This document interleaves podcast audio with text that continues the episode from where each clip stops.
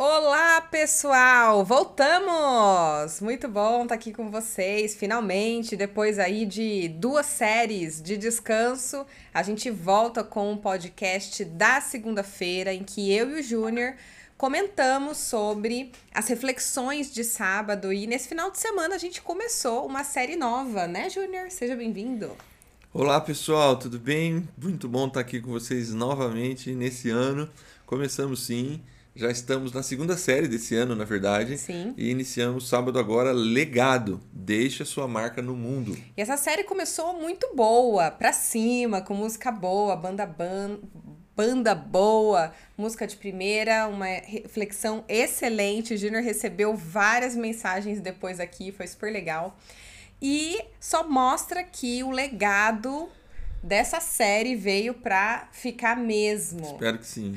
sim, sim. Então, se você quiser entrar lá no nosso canal do YouTube, é só procurar por Movimento Radiação, você vai encontrar nos nossos vídeos a reflexão de sábado, se você não conseguiu acompanhar. Bom, a gente começou com Deixa sua marca no seu entorno, na sua vizinhança. E é sobre isso que a gente vai falar logo mais depois da vinheta. Segura aí.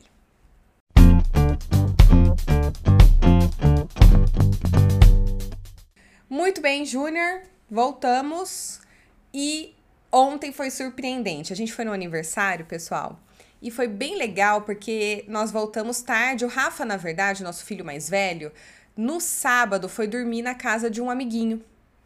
E aí ficou sem. A gente ficou sem ele o, o domingo todo tal. E a gente se encontrou no aniversário, isso. E depois voltou a família completa para casa. A gente chegou por volta das 8 horas da noite. E quando ele, a gente estava chamando o elevador, vieram dois, duas crianças. Uma é uma amiguinha do Rafa aqui do prédio, e o outro a gente não conhecia. E aí o Rafa já puxou papo. Oi, oi, fulana, né? Pra amiguinha. Tudo bem? Ah, tudo bom. Ah, Rafa, você vai poder descer? E o Rafa falou: não, que agora já tá na hora, já tá tarde, já vou tomar banho, dormir, que amanhã eu tenho aula. Aí ele virou pro garoto e falou assim: Eu não te conheço ainda, como é que é seu nome? Aí o garoto falou e falou: Ah, é porque eu sou novo, eu mudei ontem. Aí o garotinho falou assim: E você deve ser o Rafa, né? Aí eu olhei para o garoto e falei assim: como é que você sabe? Ele falou assim: ah, porque todo, todas as crianças aqui já comentaram e falaram bastante sobre o Rafa. O Rafa, na hora, lógico. quem conhece o Rafa sabe como ficou a expressão dele, como que ele se, se sentiu querido. Mas, e depois eu comentei com, com o Júnior sobre isso. Cara, isso tem tudo a ver com a nova série, né? As pessoas do seu entorno te conhecerem, falarem de você. E óbvio que falou bem, porque o garoto tinha um sorriso no rosto quando comentou sobre o Rafael. E aí eu te pergunto, Júnior. Você se considera um bom vizinho? Igual o Rafa, eu acho que Acho que não, mas eu acho que eu sou um bom vizinho. Eu costumo segurar a porta do elevador. eu tento ser alguém prestativo. Você faz o básico. É, o basicão, pelo menos, do bom vizinho. Eu tenho tentado ser. Você sabe o nome de todos os nossos vizinhos aqui do André? Cara, eu já conheço bem mais, assim, pessoal, mas às vezes um outro eu confesso que eu esqueço o nome ainda. A gente nunca foi bom, bom vizinho, vai? Não, não foi, não. não. A gente tem tentado ser, é, né? agora, mas assim, especialmente depois de filho, você começa a conhecer mais as pessoas do seu prédio, porque a, começa a frequentar as áreas sociais e conhece o pai, a mãe, e aí aumenta o seu ciclo de amizade. Mas a gente até ter filho. Era bom dia, boa tarde no elevador, a gente mal parava em casa. É, né? a gente não tinha essa mentalidade Nenhuma. de, de fazer a diferença, assim, na vida, inclusive das pessoas que estão perto de nós, né? Sim. Eu acho que esse foi o desafio que a gente abriu a série, né? Como, por, como e por que conviver, comer, estar presente assim na vida uhum. das pessoas. Você sabe que esse final de semana eu estava conversando com o Alexandre, que está frequentando o Radiação, e ele deu um exemplo super legal de como que você expande isso para a sua comunidade, não somente no seu entorno ali da sua rua, né, ou dos vizinhos, ou do condomínio e tudo mais, mas para o bairro. E ele comentou da série This Is Us, que tem uma na morte do, do William, lá do pai, pai do, do, Randall. Randall. Para quem não assistiu, o William já é um senhor de idade que falece de câncer e ele e, e no dia da morte dele, o carteiro, várias pessoas ali que trabalham no bairro é, sentem a falta dele. Ou seja, uma, foi um ensinamento para o filho. Caramba, meu pai deixou esse legado, ele conversava com todo mundo, ele dedicava Isso. um tempo para olhar para as pessoas de fato e conhecer a história deles, né? Isso é muito legal porque a gente pouco faz isso, né? Tem um uma cidade é, em é, Minneapolis, acho só, que todo mundo conhece. Só abrindo um parênteses, assista This Is Us, que a gente provavelmente usa muitos aspectos dessa série na nossa série de maio. Olha aí, já dando spoiler da série de maio. Fecha parênteses. Isso daí, vamos lá. E eu acho super legal é, cidades que ou bairros que se organizam, que têm uma vida própria, né? Acho que a gente vê isso muito em filme. Eu não sei se aqui no Brasil a gente é tão forte assim com organizações de bairro. Talvez tenha uma história ou outra, mas eu não sou muito ligada no tema, então eu não conheço muito. Então eu tava dando uma pesquisada e vi que Minnesota tem um. É Minnesota? Minneapolis. Minneapolis. Minnesota é o estado, né? É, eu Fica não sou bom de geografia americana. bom, mas é. E aí. Tinha mas... fica Orlando. Ai, como você é tonto. E aí eu encontrei um projeto da cidade que incentiva que os bairros montem as suas associações de vizinhança e eles têm pelo menos quatro grandes projetos para custear, é, fazer o funding né, dessa, desses projetos. E o maior foco, pelo que eu estava dando uma olhada assim mais detalhada em cada projeto, é bem interessante. Quem curte esse tipo de coisa, vale a pena dar uma olhada. O relatório, né, o projeto se chama Guia para um Programa de Vizinhança de 2020. Foi feito em 2020 para ser aplicado entre 21 a 23. Bem bacana, vale a pena. Quem gosta, dá uma olhada, porque tem iniciativas e é bem escritinho e só tem quatro páginas, para quem tem preguiça aí de relatórios, de coisas muito grandes. Mas aí, é, qual é o foco que eu queria trazer aqui pra gente, né, Júnior? Tudo bem, se a nossa gestão pública não tem esse olhar específico para inclusão, para diversidade, para olhar para as necessidades de cada bairro, de cada vizinhança, como que a gente faz isso, né? E aí eu queria que você comentasse um pouco sobre para nossa realidade e como que fazer a conexão com o que você falou no sábado no início da série. Então, eu acho desafiador porque parece ser fundamental, a gente às vezes perde essa noção, né? mas é, eu acho que a principal percepção do texto e da, da do olhar para Jesus sob esse ponto de vista é que ele vai começar um movimento que vai ter características universais, uhum. né? vai ultrapassar grandemente ali o início do, do movimento, né? começa na Galileia pequenininho, mas ele começa pequenininho, ao começa. redor ele começa é, Jesus ele começa ao, das pessoas que estão ao seu redor uhum. impactando a sua vizinhança impactando o seu entorno Sim. ele é inclusive chamado eu nem falo isso na, na reflexão do sábado ele não é o filho do José o carpinteiro as pessoas reconhecem ele não ainda pelo ministério, mas por pela é, família. Da, da fam isso, ele é alguém da sua comunidade. Então, isso tem que fazer uma diferença, porque nós que enten nos entendemos assim, é, a, a, grande questão do texto de Lucas 5 que a gente usou é, é, a, é a divisão entre pessoas que acham assim, por que conviver com essas pessoas uhum. e Jesus que está convivendo. Sábado você usou uma pergunta que no texto as pessoas fazem para os discípulos de Jesus. Por que, que vocês comem e bebe, bebem Isso. com as pessoas, né? E aí você usou o texto de Lucas 5 para mostrar algumas respostas de Jesus às pessoas e que são bons indicadores da importância de como deixar uma marca para o nosso entorno.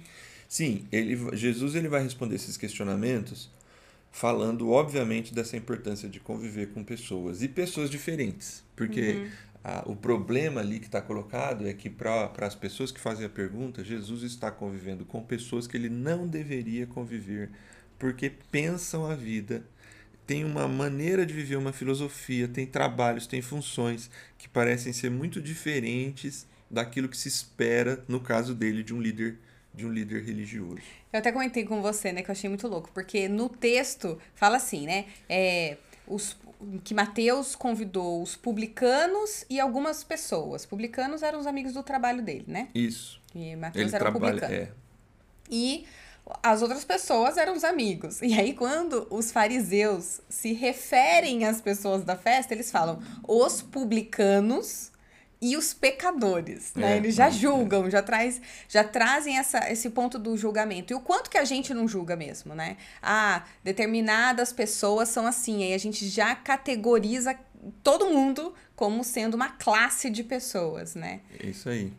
Ele vai falar então, para resumir, né? Depois você pode assistir lá dessa importância de conviver com pessoas que elas são diferentes e às vezes elas podem precisar de suporte. Uhum. Ele fala sobre ser um, um referencial de alegria para o seu entorno, Uhum. porque quem tem Jesus tá com tá vivendo uma festa, ele, ele chega a dizer, né? Aham. E, e sobre a abertura para a nova maneira dele apresentar e conviver com as pessoas. Os, os fariseus estavam fechados na sua maneira de ver as coisas Uhum. e não estavam dispostos a entender o novo conteúdo, o evangelho que Jesus trazia de alcance das pessoas. Então, é, ter essa abertura para o novo, sendo expressão do amor e da graça de Deus, para quem está ao seu redor, é algo que está presente ali no texto. E tudo isso acontece no ambiente de um jantar entre amigos. Sim, e aí você fecha, né, vai, caminha para a conclusão da série falando assim, quem que vem na sua mente para ser uma boa referência? Né? Isso, para que você seja uma boa que você seja. O que, que você pode fazer pela sua vizinhança? O que, que a gente pode juntos, como comunidade de radiação, fazer para impactar o nosso bairro? Isso. Eu acho que essa série vai trazer para mim e para nós esse desafio, né, da gente pensar, Sim. escrever, planejar e colocar coi- ações que façam a diferença no- nos próximos anos. A começar agora. Sim. Como que a gente vai Pequeno. começar a montar o nosso guia de impacto de bairro? É, porque a gente precisa. Uma série como essa, que fala de legado, ela precisa nos desafiar Uhum. a tirar coisas do papel e do sonho. Sim. Ou então, parar de reclamar, né, Júnior? Porque a gente é mestre em reclamar, em falar o que, que não tá certo, ou dizer. é, a- a- fazer as críticas, mas nós não nos colocamos à disposição para começar a mudar, a fazer a diferença. E quando a gente se coloca, a gente já pensa que a gente tem que começar a fazer algo grande, impactante, uma coisa que todo mundo saiba. E não, começa mudando pequeno, que aos poucos a coisa vai pegando gosto, vai pegando sustância e É. vai e vai caminhando. E se tiver que caminhar, vai caminhar, vai crescer, né? Isso aí. Bom, vamos lá. É, a gente vai focar aqui no nosso devocional, e eu queria muito que a gente olhasse para isso, em Mateus 9, dos versículos 35 e 38. Então, para você começar a sua semana com um texto devocional, eu vou começar lendo aqui, e aí o Júnior nos ajuda com as aplicações. Pode ser? Ok. Então tá bom. Que diz assim: E percorria Jesus todas as cidades e aldeias, ensinando nas sinagogas deles, e pregando o evangelho do reino, e curando todas as enfermidades e moléstias entre o povo. E vendo as multidões, teve grande compaixão delas, porque andavam cansadas e desgarradas como ovelhas que não têm pastor. Então disse aos seus discípulos: A seara é realmente grande, mas poucos os ceifeiros. Rogai, pois, ao Senhor da seara que mande ceifeiros para a sua seara. Caramba, umas palavras que não, não, não são muito urbanas aqui, né? Não, mas, mas ele está se referindo ao contexto urbano. Você vê que engraçado? Engraçado. Esse verso final, vamos começar por ele? Vamos. É, é, Jesus pede que a gente Seara. ore. Seara é colheita, né? É, o campo em que vai, vai ter a colheita. Uhum. É onde você vai tirar a colheita. Sim. O que ele está dizendo é assim: olha que legal, essa, essa, você traz essa coisa da seara como colheita, percebe que já está lá no resultado, né? Uhum. Isso só demonstra aquilo que a gente tem ouvido muito nos últimos tempos e tem impactado também a minha vida e a sua. E a gente tem tentado impactar o radiação com ela. Deus já está fazendo as coisas no mundo. Resta saber se a gente está disposto a A participar, participar disso. do que Deus está fazendo no mundo. Sim. Porque o que Jesus está dizendo é assim: tem uma seara para colher. Isto é, tá lá. Eu já tô. É como se alguém já passou plantando. Uhum. E a gente precisa de gente disposto a participar da seara. Tá, vamos trazer então para o nosso contexto, né?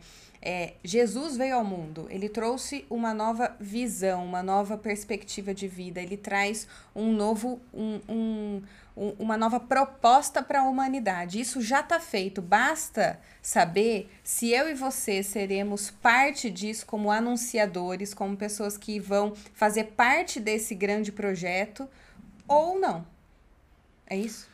Também, porque se tratou do genérico. Vamos para o particular? Vamos a discussão que a pessoa teve durante a semana na sua casa, o problema que ela está tendo no trabalho, hum. as dúvidas que ela tem em relação a um monte de coisa, as percepções e a sede de se aproximar de algo que faça sentido na vida, todas essas coisas estão criando uma semente dispostas a que ali possa se desenvolver uma espiritualidade saudável. Uhum. E aí, se existem, porque se não existe a disposição da aproximação, essa semente vai morrer. Sim.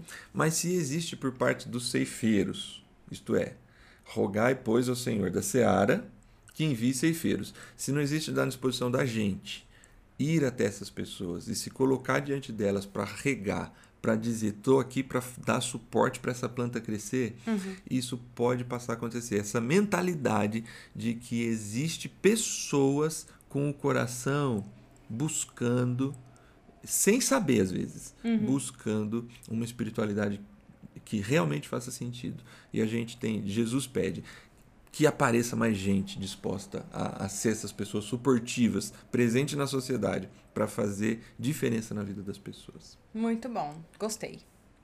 É isso. Aí, então, assim, a gente começou pelo final. Sim. E aí a gente vai subir mais um passo. Jesus teve grande compaixão delas porque andavam cansadas e desgarradas como ovelha que não tem pastor. Uhum. Ele está dizendo o mesmo que a gente disse lá em Lucas 5, na reflexão. Quem precisa de, de médico? Quem está doente. Quem precisa de pastor? Quem precisa de pastoreio, quem está desgarrado. Ovelha uhum. desgarrada. É, é, essas. Então, assim, essa percepção de Jesus também precisava invadir a gente é, comunidades cristãs não são ambientes somente para dentro, elas são ambientes é. que buscam os que precisam, e geralmente esses que precisam estão fora, porque às vezes os de dentro por vezes perdem a noção de que eles também precisam. A gente tem a atitude do fariseu, né? Isso. Ah, é, publicanos e pecadores, né? É. E, e, parece que esses não fazem parte. É, e sim. Jesus ele, ele, é sempre inclusivo. Uhum. Ah, ele por, por quem que ele está com compaixão pelos que estão cansados e desgarrados, as ovelhas que não têm pastor. Por quê? Porque quem deveria ser pastor, quem deveria ser ceifeiro, quem deveria estar tá indo, ele está ficando porque não, não convive não se põe para essa pessoa como um referencial.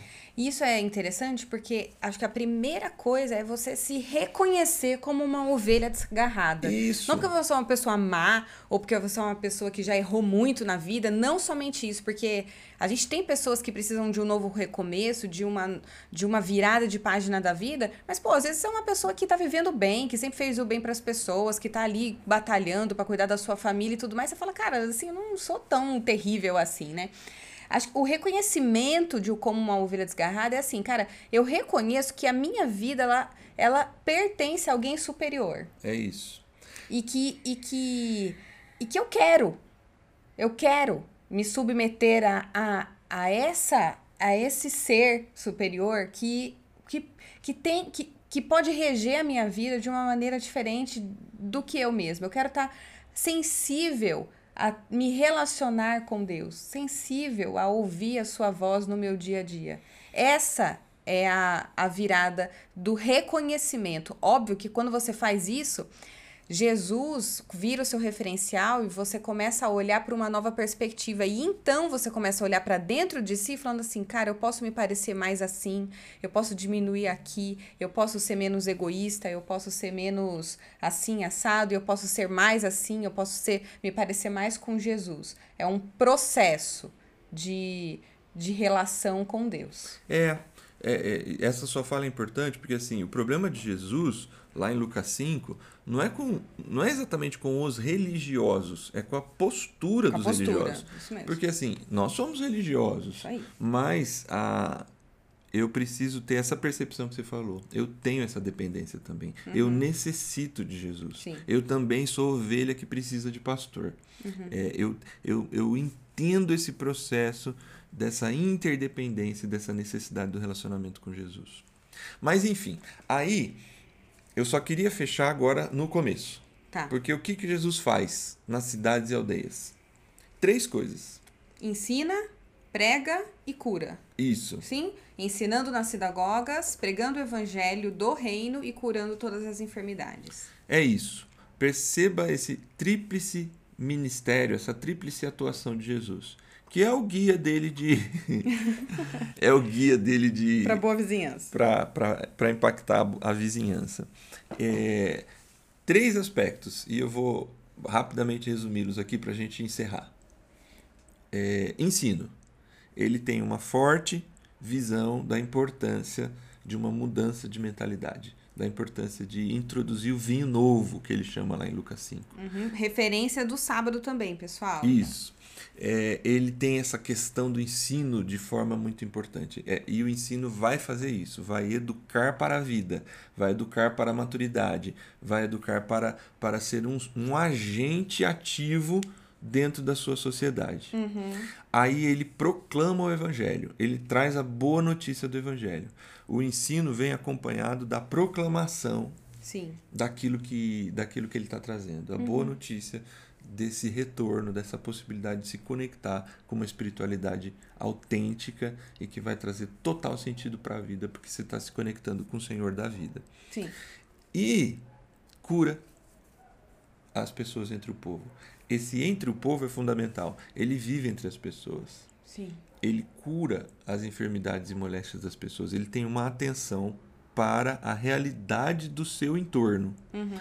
E, eu, e é interessante assim, ele faz as três coisas, mas ao fazer as três coisas, não quer dizer que ele só faz uma coisa se as outras duas também forem aceitas. Uhum. Ele está fazendo as três coisas, jogando sementes, jogando sementes quando cura, quando prega, quando ensina. Se ele puder curar, pregar, ensinar, ele vai fazer. Se ele só ensinar, se ele só pregar ou se ele só curar, a vida segue, porque o ministério de Jesus ele tem essa amplitude de entender que esse impacto na comunidade, é, pelas suas diversas ênfases e dimensões, vai fazer diferença na vida das pessoas. Muito bom.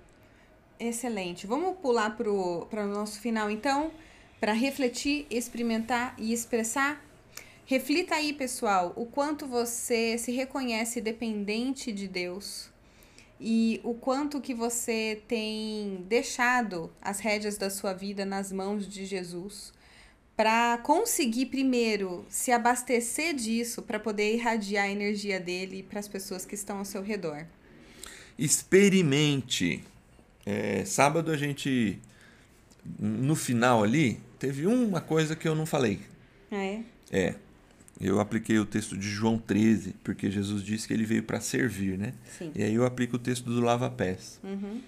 E é uma lição que eu, que, que eu queria ter falado e acabei que não falando. A ideia de que só está preparado para servir quem se deixa ser servido por Jesus. Uhum. Experimente ser servido por Jesus. Deixe que ele sirva você. Deixe que ele atue em você. Experimente esse, essa característica de Jesus. Deixe-se ser servido por Jesus.